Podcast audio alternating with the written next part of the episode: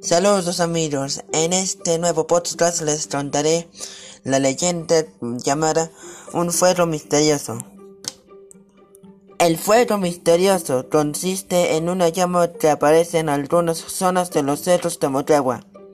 Se dice que bajo la llama se encuentra un tesoro, y el que quiera hacerse con él deberá entregar una vida a cambio, en caso contrario morirá. No se sabe de dónde provienen los tesoros, solo se sabe que vienen calcados de oro. Los habitantes de la zona dicen que ese misterioso ferro transforma a las personas en seres avariciosos. Gracias.